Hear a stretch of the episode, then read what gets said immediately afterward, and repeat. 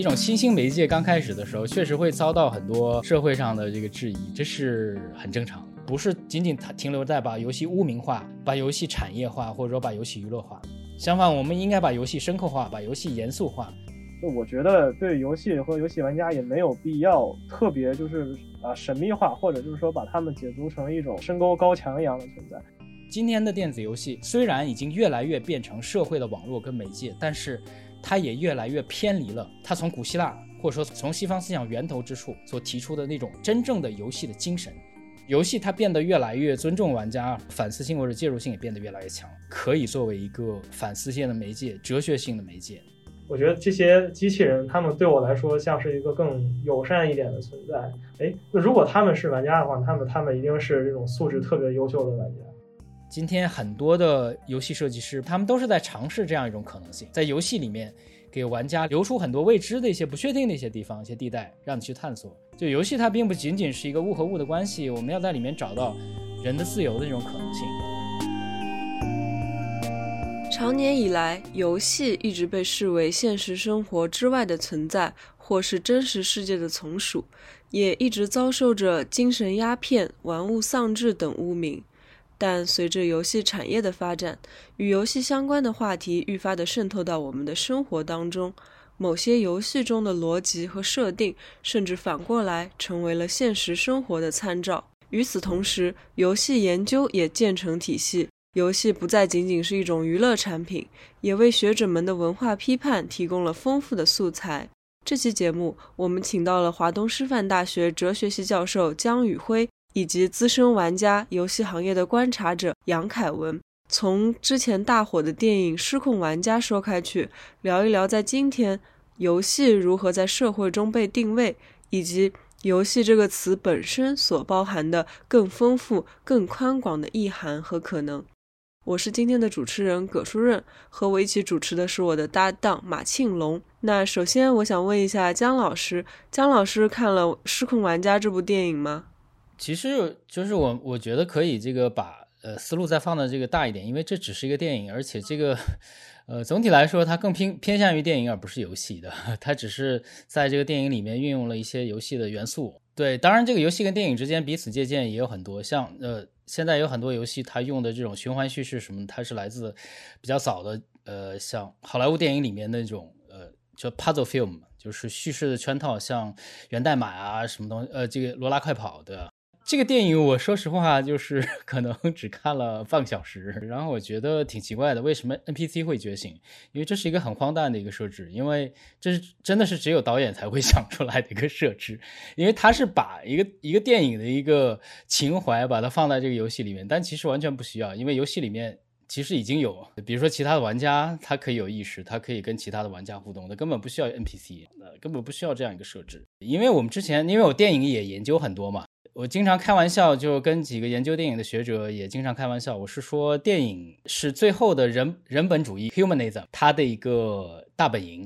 就是电影说到底，它可以运用很多实验的手法，也可能不把人作为主角。但是基本上在大屏幕上，就是说它在市场上有票房那些电影，都是人拍出来给人看的，都是用人的情节去打动人的。它里面一定要以人为中心，比如人的情感、人的伦理。当电影去处理一个可能对于他来说比较特别前沿的一个问题的时候，他还是习惯性的把那些已经走到很前面的东西，把它拉回到电影的习惯性的套路里面去。所以这个电影就是我看到一半的时候，我就觉得其实这跟玩游戏完全不是一个同样的一个体验的。比如说我们在游戏里面根本不会觉得 NPC 是一个人或者怎么样，可能会有一些移情，但因为因为我们在游戏里面就是可以跟其他玩家互动，我们干嘛要跟 APC 互动？这是一个我百思不得其解的一个荒诞的一个设定啊！但是这个从电影这个角度来说，这是一个挺好玩的电影，因为它运用了很多游戏的元素的。你们如果玩过很多游戏，比如说那个一开始那个情节，从那个飞机上跳下来。你肯定直接想到就是 GTA 的，就背着一个伞包，然后一下子就落到这个汽车上面，一看啊，就是旁边坐了一个美女，然后拿着枪随便扫，就是 GTA 嘛，对吧？它为什么会有这么好的票房？就是因为它打动了很多玩家。就是这个电影从一开始，它就是从一个游戏的场景来设定。你想想，这个全球有多少玩家？那个 GTA 玩家这我几亿都有了，对吧？呃，所以我觉得这个电影是很聪明的，因为他知道他会运用很多游戏的元素，然后取得一个非常好的这个 appealing，就是呃号召力或者感染力。但是它是一个电影，就是说它偏向于电影，它可能运用了很多游戏的元素，它不需要达到游戏的这样一个程度。所以可能刚才那个话也也有点过分。它是一个很出色的一个电影，那这就足够了，我觉得是这样。那您觉得这个电影它对呃真正的这些对游戏非常熟悉的玩家是经不起考验的呢，还是说它是有吸引力的呢？呃，我就觉得两个方面来看吧。第一个方面就是它确实运用了很多我们呃耳熟能详的游戏的要素，呃，比如说。场景啊，设置啊，背景，甚至包括你看，它有一关是，呃，我都说有一关了，就就，所以就是这个电影，它这个游戏的代入感是非常强的，就是在什么地方，呃，蓝衬衫那个他一开始被追的时候，从一个办公室跑出去，然后从楼跳到另外一个楼上面，就看他整个的这个场景就是按照游戏的这个场景，然然后还有血条，跳下去的时候血条还会清零，然后那个坦克出来去炸他的时候，你就觉得它就是一场游戏的，然后包括还有一个最基本的设施，就是他每天。早上都会重复的醒来，而且都是同样的设定，走进同一个银行做同样的事情，所以这也是一个非常强烈的。因为游戏就是我们不断的可以去死去，不断的可以去重新开始的，因为它是个 loop，就像最近一个很火的游戏 Death Loop 啊，就是它揭示的是一个游戏的一个本质，就是你在里面最根本的一个东西就是一一遍一遍的循环生和死的这样一个过程。我觉得这个电影是可能到今天为止，它对游戏的要素运用最多、最充分。也是最成功的一部，比之前的那个《头号玩家》要真诚的很多，这是一个挺出色的一个。呃，我也不应该说是什么，因为现在你在区分这个媒介，比如说这个就是电影，那个是游戏，好像也不是很明智。它就是一个全新的一种，既像游戏又像电影的一个全新的一个东西。我们也不一定要啊，对，就是区分它它到底是什么的。所以我刚才说的话可能有些不太公道啊，它就是一个新的一个东西，而且我觉得挺成功的。它其实是运用了电影里面非常常见的一种人文主义的关怀，就是被压迫者他要起来，他要反抗，他要觉醒的。因为我们会觉得这个主题一点都不新鲜，它其实就是机器人呃觉醒的这样一个主题。包括大家最早很早很早以前，像那个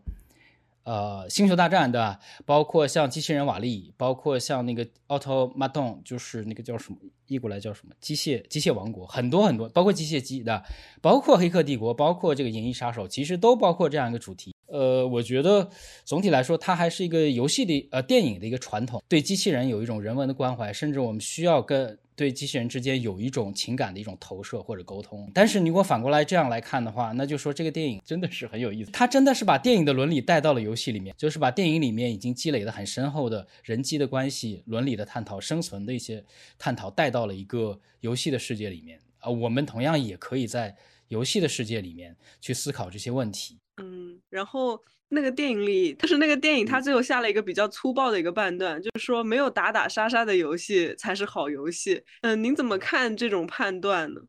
这个同样也是一个。就是从一个比较，呃，比较传统的一个媒介来看一个新的媒介啊，我就是谈两点。第一点就是关于游戏里面的暴力这个问题，因为我刚写了一篇文章去谈这个东西。呃，就是前一段时间关于那个 video game 呃 addiction，就是游戏上瘾这个问题，无论是社会啊还是媒体有很多的讨论，正面的意见、反面的意见都很多，对吧？呃，也所以我就专门的搜了搜集了很多资料，国内国外的资料，来专门的研究了一下这个问题。然后我就发现，其实关于游戏的暴力。就总体来说，国外很多的学者，他是倾向于得出这样一个结论，就是二者之间呢是有联系，但是这个联系它不是一个非常明确的因果的关系啊。虽然有很多的文艺作品或者有很多社会的报道，确实说玩你玩了暴力游戏有可能会产生各种各样暴力的行为，但是从无论是从脑神经科学，还是从心理学，还是从社会学的证据来说，这个因果的关系，至少目前来说，它没有办法确立起来，所以很大很大程度上都是大家的一些一厢情愿。啊，至少现在没有啊，也许未来可能过十几年或者二十年，因为科学是进步的嘛。但是至少目前大家还没有发现。呃，所以回到这个电影，我就说，暴力它仅仅是游戏的一个要素，它是好玩的一个要素。就像我们在这个游戏里面也可以做各种各样的无法无天的事情，但是它是规则的一个部分，它是规则的一个成分，它并不一定会对这个孩子会起到什么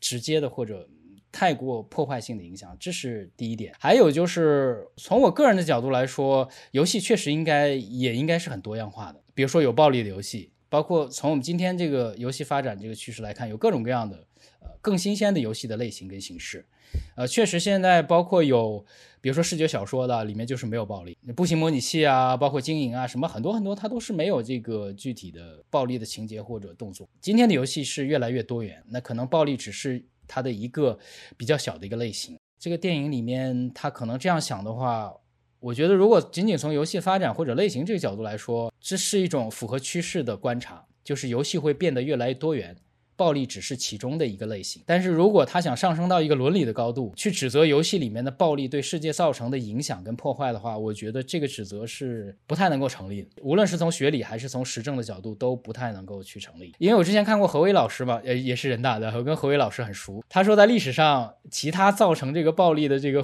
举动多了，比如说宗教的冲突的，比如说政治的这个纷争，真正是游戏造成的这个暴力的冲突，其实在这个 你想想，在这个世界上面。呃，有多少实证性的这个数据？游戏杀了多少人？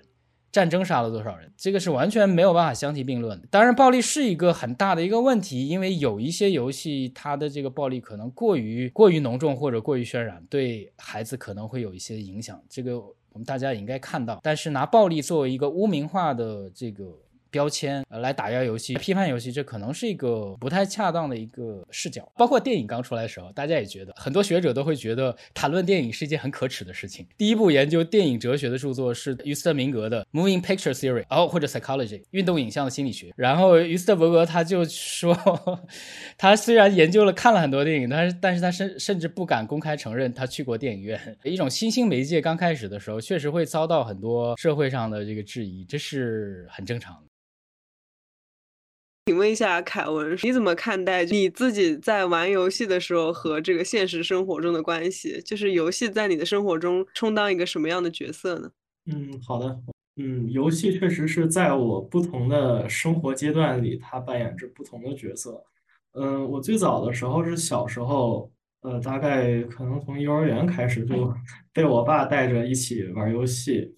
我觉得那个时候游戏对我来说，它更多发充当的是一个。和同伴游玩的一个就是游乐场的这样的一个角色，因为就是在可能到了就是我们这一代人的时候，呃，像在生活在如果生活在城市里，他可能去可供他游玩的地方就不是很多。那这个时候，你如果家里能有一台电脑，放学以后或者假期的时候，能够和就是自己小伙伴，然后在电脑面前一起联机打一盘双人游戏，或者去就是网络世界里逛一逛。其实都是一个特别好的去处，嗯，这个是我小时候，然后现在来说的话，它可能更多的像是一个就是可供逃避现实的世界。比如说我在生活里，我一事无成，我今天面试被拒，实习的时候被老领导批评，然后在学校的时候被导师抱怨，我可能经历过这些很多的事情，我我的心情会变得非常沮丧，啊，但是这个时候呢，如果我回到游戏里，那这个时候我可能是这个游戏里一个拯救世界的英雄。我觉得这种通过这种游玩的过程，能够呃从生活中就是得到一些动力或者自信吧。我觉得这个是我游戏和现实生活中比较游离的一个点。嗯，那张老师，你你说你也是从小玩游戏嘛？那有跟这个家人之间发生什么冲突吗？呃，是。呃，其实我不能算从小了，因为我我我们小时候没有没有那个游戏，没有游戏机啊。呃，小时候我想多小啊，至少不是幼儿园。我刚开始玩游戏的时候，应该是大学，已经是到大学了。那个时候有四八六或者五八六，那那个时候才有。仙剑也是，你想什么时候了，对吧？当时接触游戏的时候，确实也跟 家里肯定是有很多的这个矛盾，就是也有也有很多激烈的冲突，包括我妈把这个电脑这个电源。电源藏起来，各种各样。呃，因为今天其实玩游戏变得很方便，你可以在手机上面、iPad 上面，你躲在被窝里面去玩，别人也看不到。但是我们那个时候，这个游戏还是在很笨重的一个大的电脑上面，你只能在上面玩，很明显的。对对，大庭广众之下，躲也躲不开的。包括你要去网吧，那其实也没有没有几个网吧的，当时那个网速什么也都很慢。所以我现在我小孩他在玩游戏的时候，我我就变得很宽容，因为我知道这个小时候发生了很多不愉快的事情。就是我想问姜老师，就是因为电影最后他其实点明了一点，就是有关这个呃盖觉醒的设定，它并不完全是超现实的，就是他在最后点出来说，它的觉醒是通过搜集了游戏当中众多真人玩家，呃，他们的数据之后，深度学习之后生成的。所以我就在想，呃，这个设定一抛出来之后，其实也是阐明了这这个设定它其实在今天有了一定的技术基础。在智能媒介技术突飞猛进的今天，就我们离 NPC 的觉醒真的还远吗？就是您现在会怎么去思考游戏和现实之间的这种关系？呃，我觉得这个可以从两个角度来看的，因为。呃，最早讨讨论人际关系，我们把它叫赛博格嘛，的赛博格的。当时在赛博格那个阶段，其实大家对这个机器是抱着一种既恐惧但是又期待的一种心情，因为当时像赛博朋克什么，像 Matrix 的，大家会觉得，呃，机器是一种新兴的力量，而且甚至机器可能是一种拯救的、解放的力量。但是大家对这样一个未来抱着各种各种各样的这恐惧、焦虑、不安，呃，所以才会有很多这个质疑，像。《银翼杀手》里面的所有的这个角色都是在追问我到底是人还是机器，不停的追问。但是到我们今天这个时代，我可能不想谈太抽象理论，我就看我，比如说我的身边的小孩子的，包括我之前做了很多儿童哲学的节目，我也有一期是讲那个人和机器到底是一种什么关系，是敌人，是伙伴，是朋友。还是说他是你未来的主人？聊了很多呢，讲了很多哲学史上的一些小故事，比如说人是机器、拉米特利的，比如说笛卡尔的那个普遍怀疑。但是我就发现，今天这个孩子他对机器没有没有那种对机器所抱有那种赛博格式的焦虑不安、恐惧，好像都没有的。他们喜欢机器，而且他们不是很纠结这个东西，他们根本不在意说到底他是不是人，他只在意就是说对面那个他到底是机器也好，是虚拟的，是真实也好，反正他都可以互动。而且各种各样的互动，他都可以去接受，因为他已经是在那个环境里面了。因为我用一个就是媒介理论里面常用的一个说法，就是对待一个新的媒介，大概有这种三种人：第一个叫做原住民，第二个叫做观察者，第三个叫做移民。原住民就是说他是在这个媒介环境里面成长起来的。这一代就是一零后，他成长起来，他的成长的环境就已经是被媒介化的，mediated，他就是在虚拟的网络里面。我的孩子他已经觉得他不需要在现实生活里面交友，他网上很多的朋友。而且他哪怕是在跟他们同班的同学交流，他也是在网上。呃，还有一个叫做观察者，观察者就是说他想进入那个世界，就像我们这个七零后这这些人，我想进入到那个虚拟世界里面，但是我还有至少有一半的生存，我被隔在这个之外，我是抱着一种怀疑的这个态度，我在呃观察，我在反思，我有一些犹疑，我迟疑不定，我到底要不要进去？那还有一部分人就彻底的移民。不知道是不是我爸妈那一代，五零后、六零后，他们觉得那代小孩子就彻底被洗脑了，就完蛋了，天天打游戏，天天看手机，这一代人就没没出息了。就考察这个问题啊，人机的关系的问题，也要看就是我们到底讨论的是哪一个群体啊？这个电影你要看，它可能是一个观察者，我觉得应该是七零后、八零后这样的导演，哪怕九零后的，所以他对这个网络呢，还是有一些呃想要去拥抱，但是又有些质疑。但是反过来说，就是我回答刚才这个小龙同学这个问题，我是还是觉得，因为我不是原住民的，所以呢，我毕竟还是会有这样一个焦虑的情节，哪怕是现在的孩子，他可能不了不理解的我们这代人他这种焦虑的情节，但是作为我们来说，呃，这是一种真真实的体验或者情感，所以我会把这种焦虑带到我对游戏的这个研究之中，所以我对游戏经常会持一种比较尖锐的批判或者反思的态度。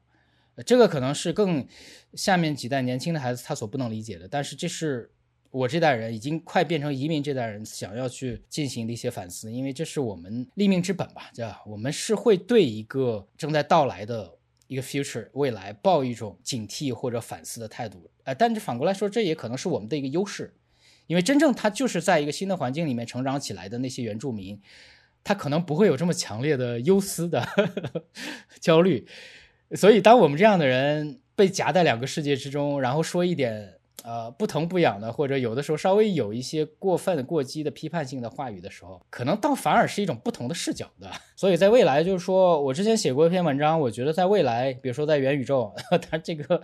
可能是很科幻了的。我大胆的设想一下，可能做哲学 就是一件非常非常时髦的事情，因为我们可以把自己的人生当成一场游戏，重新的去设计，重新的去规划。是你不喜欢的话，还可以推倒重来的。我觉得这个可能是未来做哲学的不同的方式。并不仅仅局限在书斋里面或者论文里面，或者仅仅是学院的这个平台。我们可以在不同的、更开放的平台里面去搞哲学，甚至去玩哲学，把哲学跟游戏把它结合在一起，这是一个很我很看好的一个前景。所以，我我也是在这个方面去推进，包括我跟这个子操啊一些独立游戏设计师，我们也想做一些哲学类的游戏啊。但是到底什么是哲学类的游戏，我们也不知道，我们还在探索的。呃，但是我觉得这是一个很有意思的一个方向。嗯，就是有很多像那个呃 Stanley's Parable，也就有很多，包括还有一个游戏就叫做呃 This is not a game，这不是一个游戏的，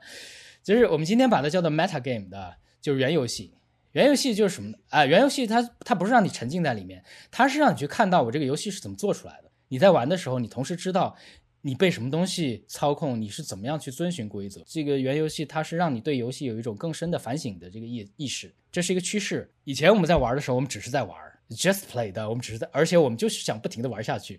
但今天有很多游戏啊，它那个设计师他故意的就想让你有一个缺口。它可以跳出去，让你想一想，我在玩的是什么？我到底在干什么？我要不要再玩下去？让你觉得自己的智商被尊重了。对对对，而且你的这个主动性被尊重，你不是被玩，你在被 play 的时候，同时也是一个 playing。所以就是游戏它变得越来越尊重玩家，而且它的这个反思性或者介入性也变得越来越强，说明这个游戏可以作为一个啊反思性的媒介、哲学性的媒介，我觉得挺有意思的。嗯嗯。哦，我想问一下，就是凯文，凯文应该是一个原住民吧？你是在九零的尾巴上，之前有没有跟在游戏中跟这个 NPC 之类的产生过一些情愫或者什么？你怎么看待 NPC 和你自己的关系呢？有啊，我觉得我可能最早像产生过这种类似的情，呃，这种所谓情愫吧。呃，是在我玩那个《仙剑奇侠传》的时候，就是里面像里边很多的这个女主角，像什么赵灵儿、林月如这种角色，就是通过这个游戏的，就是情节这种层层推进，你能够就是说和这些游戏文本进行一个交互，然后进而就是可能产生过一种类似情愫存在。但是我觉得这种这种感觉，它和呃，失控玩家里的那种情感还是完全不太呃不太一样的。电影里可能就是说，这个是因是因为这个 NPC 它产生了一种人工智能，实际上它是一个真人的这种存在。但是游戏里的这种角色呢，它可能就是更多的是基于这个设计师的一些脚本的设计。但是呃，我接着往下说，就是你说的这个呃。玩家对 NPC 的这种认识、这种情感，我感觉之前已经有很多的这种类似的表述。嗯，就比如说有有一个漫画，就是特别短的一个漫画，然后就是说有的人那个死了，然后有的人要上天堂，有的上地狱，然后这个上帝说那个你要根据你啊是你在就是你杀的人决定你是上天堂还是上地狱。然后有的，然后有的人说啊，我一个人没杀过，我要上天堂。然后上帝说啊，你在游戏里杀过的也算。然后就直接把这个人给送下了地狱。这个就是可能就是也是玩家对一种思考。嗯，除了像我刚才和你提到那个情那个所谓的情愫之外呢？嗯，我最早对 NPC 的一个印象是在我打 CS 的时候，因为最早像打你像打 CS、打 DOTA 这种就是比较强高强度竞技的这种游戏，你如果和真人玩家打的不好的时候，你会特特别你会容易被骂。你会别人可能会骂你说你打的怎么这么菜啊？然后完了就是可能会说一些脏字，对吧？如果这当时就是我还年龄不是很大，玩小学的时候就玩，经过这些洗礼，觉得心灵上还挺受伤的。但我和就是那些电电脑里我自己添加的那种机器人一起玩的时候呢，对，在我打 CS 的时候，哎，这些机器人他们会给我那个呃发信号交流。报告你的情况，说什么小心手雷，然后可能就是还说发现敌人，然后你打 DOTA 的时候呢，那可能就是他们还会给你发点装备，然后他们自己发育剩下的钱可能会给你再贴给帮用来帮助帮助你。我觉得这个时候，我觉得这些机器人他们对我来说像是一个更友善一点的存在，他们像是就是一个会很帮助人的一个存在。我当时就有一种幻想，我觉得。哎，那如果他们是玩家的话，他们他们一定是这种素质特别优秀的玩家。我觉得他们也就是在我的这种成长过程中也发挥了一定的这种作用，就是大概是这种感觉。游戏一定程度上，它已经也已经成为就是反映现实生活的一种媒介工具了。然后游戏里面会出现游戏币啊，或者是商城币所象征的那种劳动和财富的这种这种代换关系，其实就很像我们的现实社会。我想问姜老师，您的研究中就是有没有关注过这方面？就是游戏会通过什么手段来实现它作为社会装置的一个存在？它和现实生活有哪些相似的地方？你刚才用的这个“装置”这个词就就非常好嘛，因为 apparatus 其实也是很多学者都用过。就是我们今天来看，如果仅仅是把这个游戏当成社会的一个投影或者镜像的话，可能已经不充分了，那已经不够了。因为好像觉得就先有一个世界，然后游戏仅仅是在屏幕之上，呃，用虚拟的方式再呈现一个世界，好像就是一个虚拟的镜子照了一下外面真实的世界的，呃，这好像就不够。那以前可能是这样。比如说，我们在以前呃网络或者游戏还不够发达的时候，我们会觉得，呃，在这个游戏的世界里面，寻求的是一种跟世界、跟现实世界之间要么是呼应的啊，要么是这个相反。比如说，在现实世界里面，呃，它这个运作规则我们觉得也挺有意思的，或者很有帮助，我们可以运用在游戏里面的。还有就是说，我们觉得现实的规则呃不够好，这个世界不够不够完满的，像凯文说的，我可以在游戏里面找一个更完满的、几乎乌托邦的一个世界。但是今天呢，就是尤其是近十年或者二十几年。呃，大家会觉得这个游戏呃已经并不仅仅是跟现实世界分裂，比如说他们之间有一个泾渭分明的一个界限。相反，我们今天有一个词叫做 gamification，那就是游戏化。就很多这个游戏的研究者或者学者都会把这个游戏当成是一个 ecology 生态学的东西，就是说它是建构整个社会的一个基本的一个力量。就它不是社会之外的一个镜像，呃，不是附属于社会之之外的一个，比如说一个结果，或者说一个产生出来的一种作用。相反，它，呃，是新的未来啊，比如说趋向于未来的这个社会的一个最基本的建构的一个平台。所以，我们就像美国有一个著名的游戏设计师啊，包括他也写了很多游戏的专著，就是叫做 Ian Bogost，啊，他就写过一本书，就是 How to Do Things with Video Games，如何以游戏来做不同的事情。然后他在这个书里面就讲了很多，就是说游戏并不仅仅是只在这个键盘上玩或者屏幕上玩的，相反，这个游戏它已经弥漫在整个世界之中啊，我们生活的方方面面都是按照游戏的方式去建构起来的。这个其实，在比比较早，比如说在《黑镜》，在《黑镜》里这里面其实已经很明显的，《黑镜》里面我记得有一集。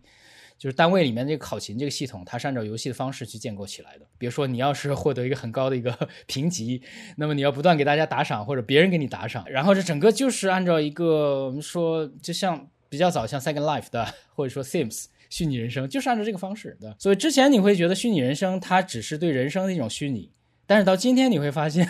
这个东西开始反过来了，就是我们人生这个世界里面的各种各样的哎人际的关系也好，工作也好，交友也好，恋爱也好，情感也好。甚至包括学习，甚至包括学术，其实越来越多的是按照游戏化的方式来来进行的。最典型，比如就微信的，微信本质上就是一个 游戏化的社交的一个媒体或者平台的。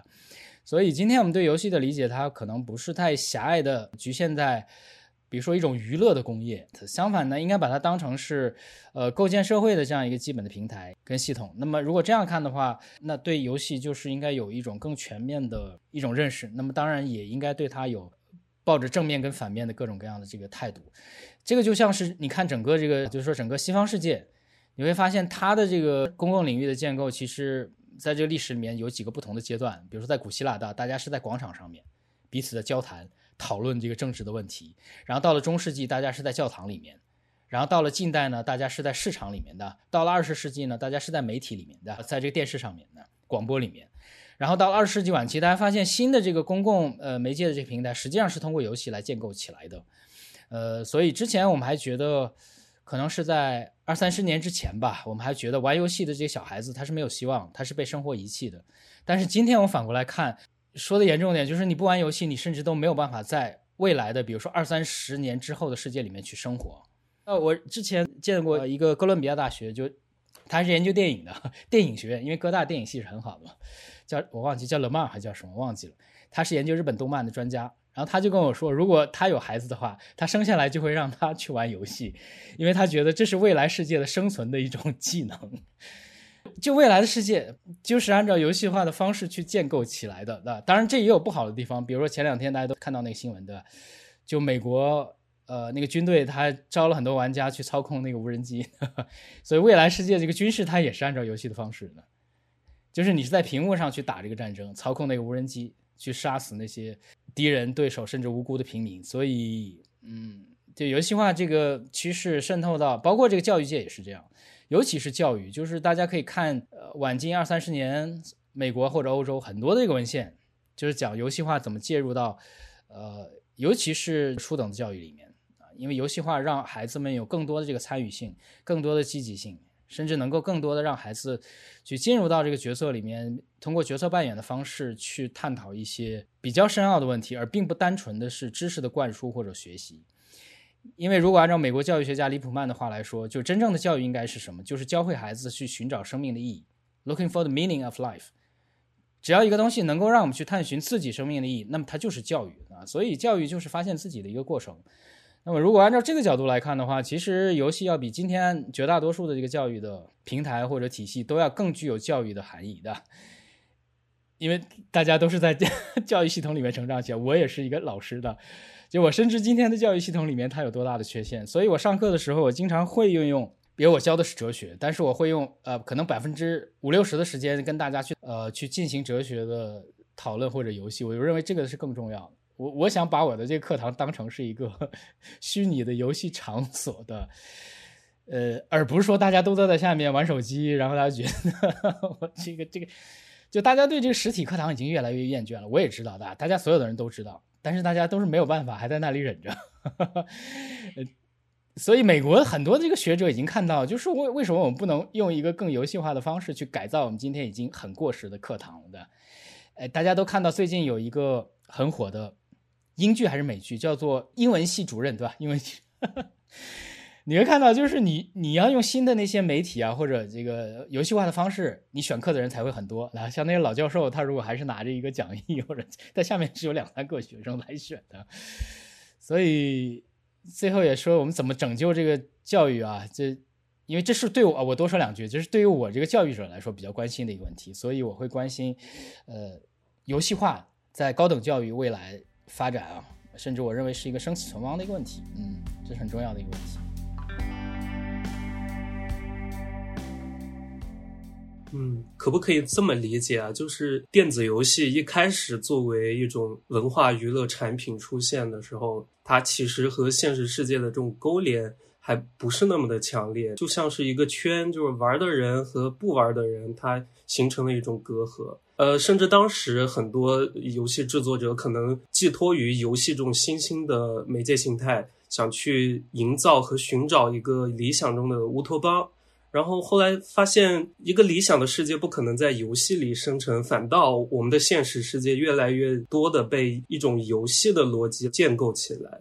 其实刚。呃，姜老师也提到了包括美国军事和教育界的一些例子，然后我想到的反倒是一呃引起众议的一篇报道，叫做《外卖骑手困在系统里》，它里面就提到说，外卖骑手端的那个呃后台，其实它通过接单的任务量呀，其实就是通过王者荣耀的那个段位的一个设计来促使你不断的去接单啊，所以我在想，是不是游戏它作为乌托邦？一方面已经是不可能再实现了，然后另一方面，我们的现实正在呃，因为游戏的逻辑变得越来越呃，远离我们本来想要追求的一些社会理想。对对对啊，我非常赞同小龙同学这个观察，因为我呃刚写完一篇文章去探讨就是游戏化跟儿童教育、儿童哲，因为我做很多儿童哲学的东西嘛，我特别喜欢跟儿童讲哲学，因为他们脑子还是活的。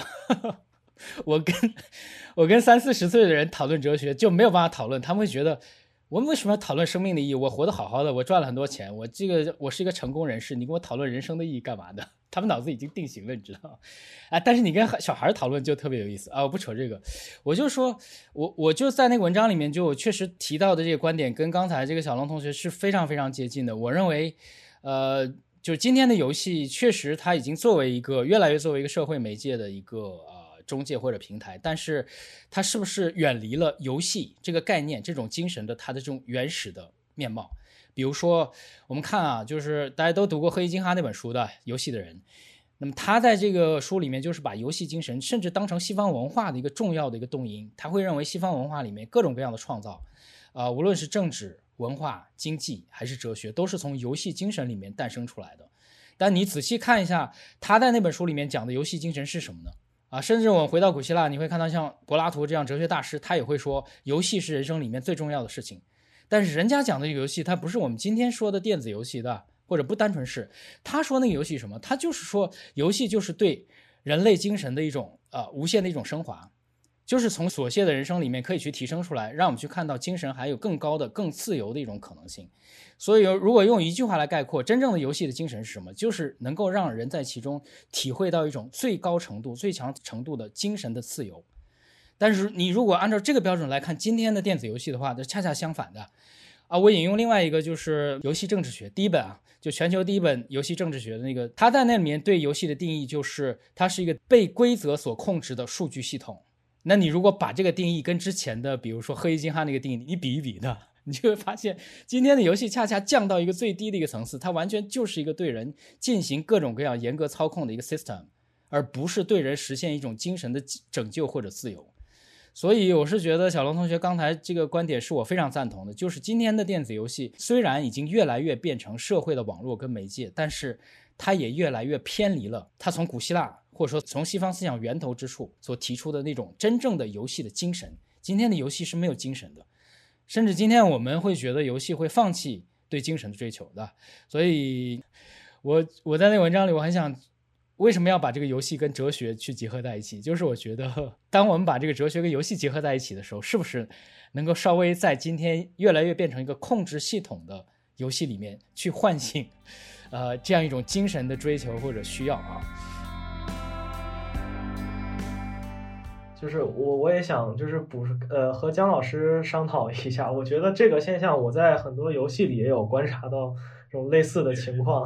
就是游戏精神的丧失吧。我也玩过，其实很多比我觉得它这个在游戏设定上它是很鼓励一种游戏精神的这种游戏，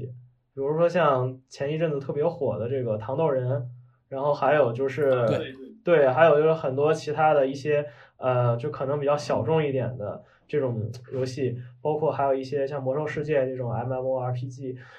我觉得这种游戏它实际上它它的创造者是在致力于打造一种这种开放性，然后鼓励玩家这种游戏精神的。但是呢，就是我发现一个情况，就是随随着这个游戏在不停的这个发展的过程中，玩家他实际上把他发展出了一套就是很去除游戏精神化的玩法。比如说像糖豆人这个游戏，我就会可能就是他有很多人会去开发这个外挂，然后像是这个很多 MMORPG 里，然后这个就会兴起很多代练，然后还有就是玩家会就是搞各种这种所谓金币农民的这种行行为。我想问一下，就是姜老师，那这种玩家是他对这种就是玩法的他们这种自发的形成和这个游戏精神之间，这个存在一种什么样的关系？对对对，啊对，非常好的问题，对。呃，其实这个我也想过很久，因为有各种各样的说法，比如说有一类游戏叫做 radical game designing，就是极端的游戏设计，还有叫做 experimental 实验化的游戏设计，啊，但是比较重要的一个说法叫做 counterplay 的，就是反玩，就是不按照你规定好的方式去玩，按照我的方式来玩的，就是用那个 v m o d 里面那个广告词，就是我的游戏我做主的，我干嘛要被你的这个规则束缚在里面做一个傀儡呢？啊，我可以按照我自己的方式的，呃，就是那个 Mitchell 他在 Ludo Politics 游戏政治学里面，包括很多学者都谈到了反玩 counter，就对着跟你对着干的这种玩的，不是按照规则，而且我也不想获得这个游戏里面各种各样的 interest，我不是按照这个规则的方式去取得游戏里面的利益，然后在这个游戏的等级里面获得越来越高的这个荣誉啊，取得越来越高的 score 的，我不是追求这个，我只追求一个东西，就是当我在跟你 counter 的时候，我有一个自由的，我有个东西。我能显现出来，我跟你不一样，我不想听命于你的。呃，那 Mitchell 他讲了很多，就是反玩的三个例子。第一个就是 speed running 的，就是呃速通；还有一个就是 data mining，呃数据库玩法的，就有点像那个二次元或者御宅族那种看动漫那种，或者说像那个同人文学那种自己改编那个方式的，不是按照你这个游戏的线性的进程，而是说我把这个游戏变成一个有点像这个有纵深那个东西，我按照自己的方式去编织那个游戏的世界的。当然，呃，其实最常见就是 speed running，因为 Mitchell 他就讲了一个例子，就最早在啊超级玛丽里面，就是你会有各种各样的这个暗门或者通道。然后我最近跟别人去聊的时候，他说其实只狼才是 speed running 的最高境界。哎，后来我发现真的是这样，就只狼它是那个地图它是没有那个不像以前有很多游戏，它是引导那个线索，比如说开个车有 GPS，没有这个的，就很多真的是那个暗道是你要自己去挖的。所以《只狼》它就是一个很速通的一个游戏的类型。呃，但不管怎么样，就是刚才凯文提到这一点是很重要，就是晚近以来有越来越多的玩家，呃，虽然我们达不到，就刚才说我我刚才讲黑金哈或者柏拉图那个太高了的，那古希腊的理想，我们今天已经回不到那个理想这个状态之中了。但是今天我们仍然会把呃 control and freedom 啊作为在游戏里面的一对很重要的一个主题，就是我们到底是被玩，还是我们主动的去玩，还是我们在玩里面我们要发挥我们自己的这个自由。我们不是把这个游戏仅仅当成是一个 digital system 被规则操控的数据系统，相反，我们想把这个游戏当成是一个媒介、一个平台，然后我们在里面可以去实现我们作为一个人、作为一个主体，它这个自由在这里面。所以今天很多 counter。呃，radical 这些极端的反玩的实践都是在表达这一点，包括 meta game 啊，原游戏它其实也是给玩家留出一个自由的反省的一个维度或者空间，这是很重要的一个地方。今天很多的游戏设计师，包括最早像那个 吹哥的，就是传奇式人物，其实他们都是在尝试这样一种可能性，在游戏里面给玩家留出这种开放的空间，而且这种开放的空间不是说呃。单纯的吸引你去去做很多任务规定好的任务，而是说留出很多未知的一些不确定的一些地方、一些地带，让你去探索，然后让你知道你在这个游戏里边还是可以去作为一个 free actor 自由的一个行动者。这就其实有点接近于，比如说回到比如说戏剧啊、文学很重要一些地方。就之前我们为什么会觉得文学特别具有一种能够激发人的思考？或者想象力这个地方，就是我们在读这个文本的时候，呃，虽然也是跟着它这个文字啊线索在走，但是当我们去读那些伟大的文学作品的时候，我们会觉得，呃，我们自己很多的这个东西，我们心灵中的很多的这个力量被激活了，我们在探索，我们在反思，我们在叩问，这这一点其实在以前的这个游戏里面做的并不好啊，以前那个游戏它只不过。呃，它最重要的一个功能就是吸引你不断的去玩下去，叫做沉浸性的，就是让你不断的玩下去，因为你不断的玩下去，它可以不断的这个吸金的，你不断打充钱，然后它就可以不断的去个得到更高的这个利益。但今天很多这个游戏设计师他也开始意识到，就是这一点是不对的，我们应该把玩家当成是一个 actor，一个演员那甚至是一个创作者啊，甚至是一个行动者、思考者。玩家并不仅仅是一个傀儡。并不仅仅是一个被动消极的消费者呢，所以这这个问题就很大，它跟整个这个资本主义异化的批判都可以联系在一起，甚至可以追溯到法兰克福学派啊、马克思的，其实都是这个问题。就游戏它并不仅仅是一个物和物的关系，我们要在里面找到人的自由的这种可能性，把人从异化的状态里面去解放出来，那这个还是非常非常重要的一个主题。我认为游戏在未来要去追求的一个方向嘛，可可能只是一个方向啊。我接下来想问姜老师一个问题，就是，呃，游戏它作为一种文化产品嘛，它还是不得不跟外界发生一些关系，然后受到外界的一些制约。就是您刚才说，它可能会成为一个就是公共的领域或者公共的空间之类的。对，就是 public space 跟 public sphere 这两个词其实是不一样。比如说，我们就是造一个商场，然后围一块空间，然后大家都可以进去，public 嘛，就是 open 的。所有 open 的空间其实都是具有公共性的，因为它不是私人的，但不是说你自己造一个豪宅，然后外外面拦一圈铁丝网，大家都不能进去的，这个叫做私人空间。但真正的公共空间呢，就是说它可以所有的人都可以进去，比如商场啊、呃机场啊或者学校走来走去的，它可以自由的穿行。但是当我们去讨论 public sphere 的时候，它用的是 sphere 领域这个词，它跟单纯的空间就不一样。因为 sphere 它也要依存于物理的空间，但是它最重要的是要建构一种不同的人际关系的形态，所以并不是仅仅我们有一个公共的空间就能够去造就公共的领域。比如说你围了一块空间起来，大家都可以进去，但是人和人之间有没有发生一种真正的公共性在那里面？就我之前举了很多例子呢，我最经常举的例子就是我自己亲身经历过的，我之前也讲过好多次，比如说在商场里面，大家发生公共性了的。虽然在这商场里面是人头攒动，然后熙熙攘攘，但是大家都各吃各的，大家各各玩各的手机，然后各看各的电影，然后 这个吃完看完之后就各回各家的，对。然后我其实还是我看到过还有一个非常触目惊心的一个例子，就是在这个商场里面，我有一次从麦当劳出来，一个小孩子这个手被门夹住了，一个很小的一个小孩子，就手被就疼得哇哇叫，但但是从他身边走过的人都没有一个人去去帮他的，所以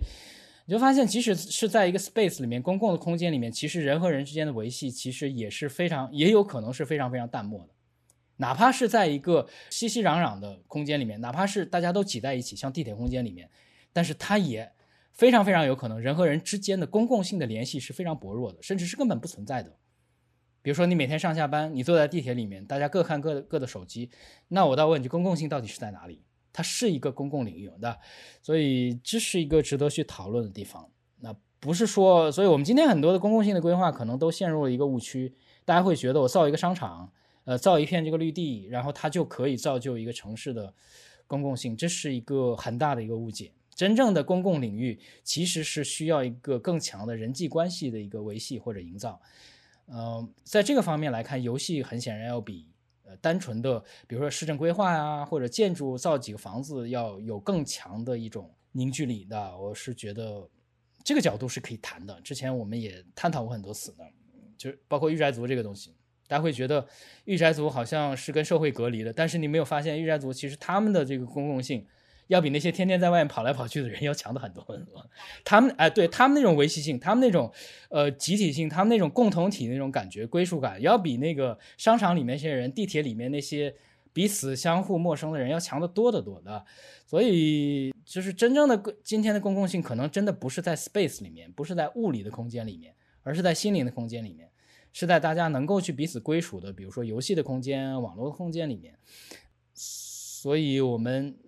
这这当然也不是我说了，这是美国的麦格尼格尔说。他说，呃，现实的世界已经停滞，下一个呃人际关系的这个网络就是在游戏中诞生的。的这是在他那本很有名的书叫做《Broken Reality》游戏改变世界里面。嗯，这个书写的也很早，但是他很早就已经看到这样一个趋势。那今天这个趋势变得越来越明显。所以我看刚才凯文啊，他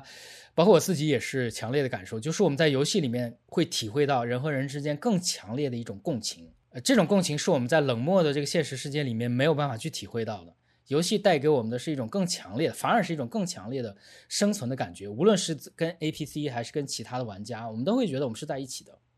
相反，我们不，你们不会觉得坐在你地铁旁边的那个人是跟你在一起的，你只不会觉得他占了一个位子而已，对吧？但是在游戏里面跟你互动的 NPC，你会觉得他跟你有一种非常强烈的共在的，就海德格尔那个词 “being together” 的共在的一种维系，这种感觉是非常非常不一样。那这个是公共性的一个基石啊。呃，那个我想问一下，就是凯文，你有没有观察过，就是一些现象，比如说？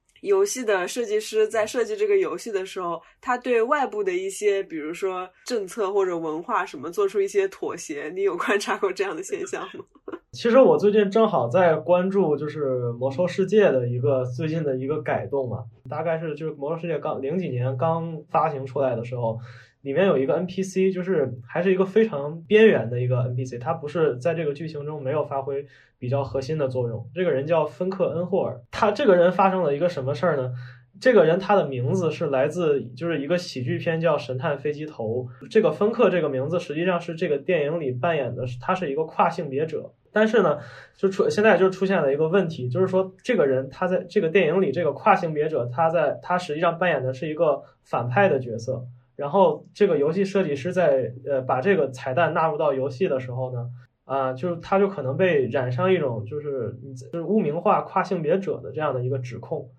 所以就是在时隔就是将将近十多年之后，这个 NPC 他现在面临着一个被改名的命运，然后他现在已经被设计师改名成了叫皮普迅捷智利，然后和他就是其他相关的一些装备，比如说他当时他的有一个有一把武器叫芬克的熔岩挖掘器。然后还有什么芬克的剥皮刀，这些 现在也都被改名了。我觉得这个其实就是正是你说的这个问题。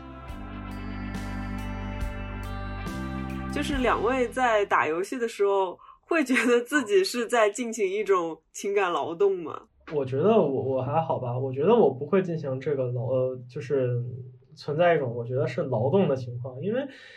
对我来说，劳动的话，它其实可能就是它的标准要更多一些。它实际上，我要明显的感觉到我是一种被剥削的存在。那么，在这个游戏里，对吧？就是可能是说从理论上存在着这样一种，就是我和这个就是游戏设计师之间的一种这种剥削和被剥削的关系。对，就是但这但是就是说我玩游戏的这个过程中我是开心的，而且就是说如果我这个游戏让我玩不爽的话，我可以马上去改投一家。实际上你劳动关系的话，有时候很多时候你觉得被被老板剥削了，你还不一定能够马上跳槽去换另一家工作。所以我觉得这种语境下的这个劳动实际上是宽松许多的。嗯，它是其实是一种可以接受的。嗯，那姜老师怎么看？就是很多对于游戏是一种情感劳动的这么一个批判。呃，其实如果从古希腊来说，劳动其实它是有积极的含义的。然后，呃，到了马克思这个地方，或者到了近代，其实劳动有一个异化的一个倾向，因为劳动本来是一件好事嘛。啊，用马克思自己的话来说啊，把人类这个本质性的力量把它展现出来的。只不过呢，到了资本主义大工业生产这个时代，就劳动为什么是被异化？因为就是我们本来呃是我们力量展现的东西，它反过来变成操控我们的东西。我觉得在游戏里面，其实刚才凯文谈谈到这个问题也很好，就是在游戏里面，我觉得它有一种从那种异化劳动，然后到本真的这个劳动，就真正劳动可能有一种转化，我会体会到。啊，真的，我会体会到是我自己在劳动，我会体会到，当我在打打工的时候，哪怕是像我在玩很干的游戏，比如说新露谷农场的时候，哎，你也会觉得其实是主动的、自由的在做这个事情。我在里面有一种我自己能够体会到的一种陶醉感或者享乐的感觉的。呃，所以当然还不无可否认，就是有很多的这个游戏里面确实存在着情感的劳动，但是你在游戏里面确实，我们发现至少有可能，我就说有可能啊。呃，实现一种从呃异化的劳动、剥削劳动回到劳动的本来那种含义，就是我做一个行动，呃，它是我真正想做的，然后它是我能力的展现，然后呢，我做出来的产品，它跟我自身之间有一种密切的关系，我在这里面体会到我所追求的那种快乐啊，或者怎么样，这些确实，我觉得是很难在现实生活的里面的各种劳动里面去获得的，但是可以在游戏里面去获得。那，嗯，所以我认为游戏。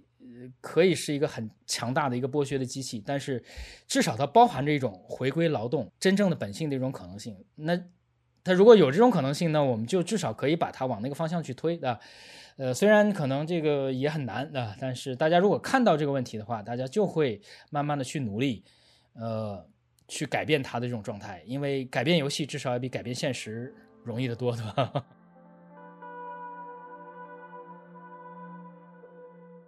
如果你从一些政治经济学的理论入手，我们会发现。就是玩游戏这个行为本身，它其实也是被一些现实中的力量所构建的。你玩游戏是在产生数据的，而这些数据是给平台、游戏方以及游戏它的广告客户来使用的。那其实也想问老师，就是我们如何去避免，就是在玩游戏的这个过程中，避免自己过度的被卷入其中，被异化的？对对对对，就是今天大数据就是这样。比如说，你看那个啊，舍文伯格的这个大数据时代的，就他谈的很清楚，就是大数据是如果用一句话来概括，就是一切皆可数据化。但今天当我们去听 MP3 的时候，其实每听一次都是在增加一个数据，增加一个播放值，增加一个播放量的。所以像网易啊，像那些云音乐那些东西，它有高级的算法，它可以去了解你在听音乐的时候各种各样的喜好，呃。这是不是打工这是另外一码事，但是就是说明，其实大数据它是已经今天已经是一个无所不在的这样一种经济或者生产的一种方式。今天这个资资本主义或者生产，呃，流通这个方式其实是按照大数据的方式来进行的。嗯，那么在这个大数据的这个生产的过程里面，其实游戏是确实起到很重要的一个平台的作用，因为游戏。它给这个大数据提供了一个天然的 这样一个平台，就是通过这个数据传输，通过数据这个积累，通过这个数数据的这个计算的方式，去衡量一个人的价值，去呃打造一种全新的劳动的形式啊，这确实是这样。呃，就是我甚至可以做这样一个断言，就是游戏化是大数据时代的非常主流的一种呃劳动或者剥削的方式呢，这是很重要的一个地方。那么怎么样从里面出来？我是觉得。那我自己做过很多这个观察，或者我自己做过很多的研究，但是我还不能说有很明确的结论，因为包括游戏也是刚刚发展，也不能算很长的时间，那它有一些很严重的问题，那也是很正常的。嗯，所以我是觉得能够看到这个问题，至少已经是一个起点。因为如果放在十年前，当我们去谈论游戏的时候，我们跟今天啊，我根本不可能坐在这这里去谈游戏里面什么剥削啊、情感劳动。十年前根本不会出现这样一个主题的，对吧？十年前我们就是把游戏当成是娱乐，当成是一种商品的，而且是那种无足轻重的商品，因为我们会觉得造一个电视啊，或者说造一造一个汽车才是真正的生产。但在今天，我们会觉得游戏在今天的生产的过程里面是一个很重要的环节，甚至是一个重要的构造这个生产关系、人际关系的一个平台。这已经是一种进步了，这就说明游戏在发展，然后我们对游戏的认识也在深化。那么，呃，在未来我们肯定能够不断的有更深的一些批判性的视角去进去。嗯，那我想就是请问一下，就是作为。玩家的这个杨凯文，就是你希望自己经常玩的游戏，呃，破圈，然后进一步被这种非游戏玩家的人广泛讨论吗？其实说实在的，感觉不是特别愿意。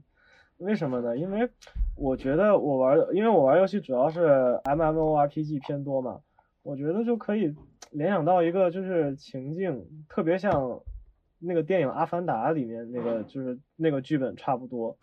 就是说，你发现了一个未知的世界，然后你在这个世界里，你有些结识的关系，你有你对这个呃世界的认识，但是呢，就是说，呃一一旦就是你把这个世界然后公开给更多其他就是呃其他的人，当他们到来以后，那这个世界可能就会变了样。其实很多时候，这个世界就是这个样子的。一旦一个游戏它特别的大众化，特别的普及化，那它可能就是说这个游戏里。一方面，它可能物它外挂，然后可能更多就是一些低素质玩家，他会就是让这个游戏环境拉低，而且就是很另一方面就是说，其实很多玩家他只是一个比较浅层就浅度的玩家，他不是一个很深度的玩家，那他对这呃就是玩这个游戏，他可能初步的感受一下以后他就会离开了，但是有时候他他们的就是说这些涌入会对这个游戏环境造成一些啊不可逆转的一些损害。所以我觉得从这个角度上讲，我个人可能是因为一些私心，我是不太愿。那那姜老师希望就是自己喜欢的游戏被更多的人讨论吗？呃，我已经在讨论。呃，不，这就看怎么说吧，因为呃，就每个人可能习惯不一样的，我也很能理理解这凯文这个心情，因为就像是有一个自己温暖的这个小家园一样啊。但是就是从我们，因为我是搞哲学的吧，那我们这个天然的使命就是去反思很多东西。而且，包括我们哪怕是做做一些生活里面的各种各样的这个事情的时候，也会抱这个反思的态度。因为大家都知道苏格拉底那句话：“ 未经反反思的人生是不值得过的。”那那这就说明这个反思的精神对于哲学来说是很重要。我们研究哲学的人，无论做什么事情，我们总会去提一个 why 的为什么啊？哪怕是我们要吃一个东西，哪怕是我们看一个电影、玩一个游戏，我们总会去想为什么要做这个事情，它的意义是什么的。啊，它的本质是什么呢？甚至它可不可能包含着还有其他的一些可能性？呃，所以这可能只是我们这些人的这个职业病，就是我们看到什么东西都会去提出这样一种反思的，对一个事情提供一种反思的视角，而这个视角往往是可能其他人所没有看到，呃，这是我们做的一个工作啊。呃，我有一个就是关于学术生产的问题，因为我是游戏研究的比较一个门外汉嘛，就是我就经常觉得我作为一个不玩游戏的人，想要去彻底理解一个游戏的机理，其实是比较困难的，有一种隔岸观火的感觉。其实我很认真的去了解它的规则。那您在写这个游戏研究相关的论文的时候，你你有没有一种负担，说要给审稿人解释清楚我这个游戏里面是怎么运转的，然后你才可以去有的放矢的去对里面的。东西进行批判或者什么啊？对，这是一个很好的一个问题。那就就说，其实我说我研究的不是游戏学，不是 ludology 的，研呃，我研究的不是游戏的设计，不是游戏的，比如说编程啊，或者说甚至我也不研究游游戏史啊、游戏传播、游戏产业。其实我我研究的只是游戏的哲学的，就是我只是觉得游戏作为一个新兴的现象，对我思考哲学，它可以提供很多呃新鲜的素材或者一些挑战、一些刺激。然后让我去回去想我学过的，我看过那些哲学书里面那些论断，我怎么能够往前去推进或者发展？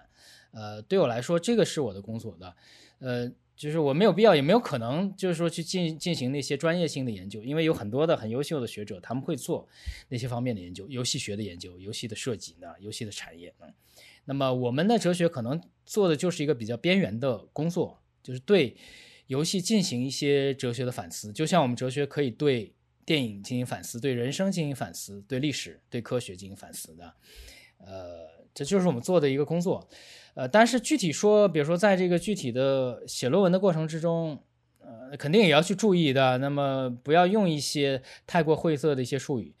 因为很多，比如说看论文啊或者审稿的编辑，他自己是不玩游戏的，因为 大家都知道，呃，一般杂志的编辑都已经是跟我差不多年龄的，像我这个年龄还玩那么多游戏的，可能都很奇葩了的。所以我在写的时候，我尽量就是把游戏当成是一个啊，能够跟大家去讨论的一个题目。而要就是要突破壁垒的，突破单纯的专业性的这样一个隔膜，让这个游戏变成我们能够，比如说不同的学科的领域，呃，哲学、文学，甚至戏剧，啊，甚至社会学、科学，我们能够坐下来去谈这个东西，能够把它当成是一个大家彼此交流啊，或者进行学术讨论的一个契机，我觉得这就足够了。呃，至至于太专业的问题，首先我也谈不了的，呃，然后我也不是那个行业的这个专家。但是我们可以，啊，把这个游戏把它进行不同的用法的，然后呢，呃，把它当成是激活学术生产或者激活学术讨论的一个契机。我认为这就够了啊，因为至少在我写的很多的游戏文章，我觉得确实看到了，我在学术界所知道的一些影响，因为已经有越来越多的人开始关注游戏，包括。如果没搞错的话，我和蓝江那两篇应该是在文艺研究上第一篇就是探讨游戏的 这个论文。因为大家知道，文艺研究它是文艺学这比较古老学科的这个最权威的这个杂志，它能够去发游戏的论文，那也说明至少我们是起到很 重要的推进的作用。那就说明，呃，如果在文研究这种级别的杂志上可以去讨论游戏，那就说明大家认为游戏可以当成是一个 serious 很严肃的东西来探讨。那至少我觉得大家可以把游戏当成是一个问题，那这就是一个进步，那呃，这就是一种往实实在在往前这种推进，而不是仅仅停留在把游戏污名化、把游戏产业化，或者说把游戏娱乐化。相反，我们应该把游戏深刻化，把游戏严肃化，应该去认识到，呃，这个就像我们当年马克思去思索资本的一样，就是我们应该把它当成是我们这个时代很重要的一个课题。那么。呃，我们能够做这样一个事情，能够吸引更多的人去想这个问题，这这已经是一个往前推的一个事情。对对对，我最后就是本来想问一个问题，但是发现姜老师其实回答的八九不离十。那我把这个问题呃抛给凯文，然后你用简短的话总结一下吧。就是 你作为一个资深的游戏玩家哈。你希望将来大众会用一种怎样的眼光来看待游戏以及玩游戏的人呢？嗯，其实我觉得在这个问题上，我也特别赞成姜老师的观点。嗯，就首先我觉得对于就是大众对游戏还有游戏玩家的看待，嗯，我觉得一方最最基本的就是说一些就是这种污名化的判断，比如说像游戏玩游戏的就是网瘾少年，或者玩游戏所谓玩物丧志，我觉得这些。观点其实已经就是和当下实际的情况已经不是特别符合，这种观念其实可以就是与时俱进的得到一些一定的更新，但是就是在去掉这一层呃刻板印象之后呢，我觉得对游戏和游戏玩家也没有必要特别就是啊神秘化，或者就是说把他们解读成一种呃亚文化。把他们做成一种这种深沟高墙一样的存在，我觉得其实游戏也好，游戏玩家也好，实际上他也都是就是说，啊，现在的人他在这种数字社会或者说这种信息社会，他的一种生存状态，可能就是说我周我可能我周六日喜欢呃想去网吧打一把游戏，可和你周六日想去打一把剧本杀，玩一次狼人杀，或者去唱个 K，其实我觉得本质上都是没有什么区别的，其实都是一种，呃，就是很日常的一种生活方式。我觉得能够就是做到这一点就够了。嗯，那今天我们也是谈论了，就是在游戏里去实现真正的情感连接，还有真正的劳动的这些可能，然后也讨论了关于游戏这个词本身的更宽广的意涵。然后今天也是谢谢姜老师，然后谢谢凯文来参加我们的录制。好，那我们今天的录制就到这边结束了，谢谢大家。好，感谢感谢大家，来。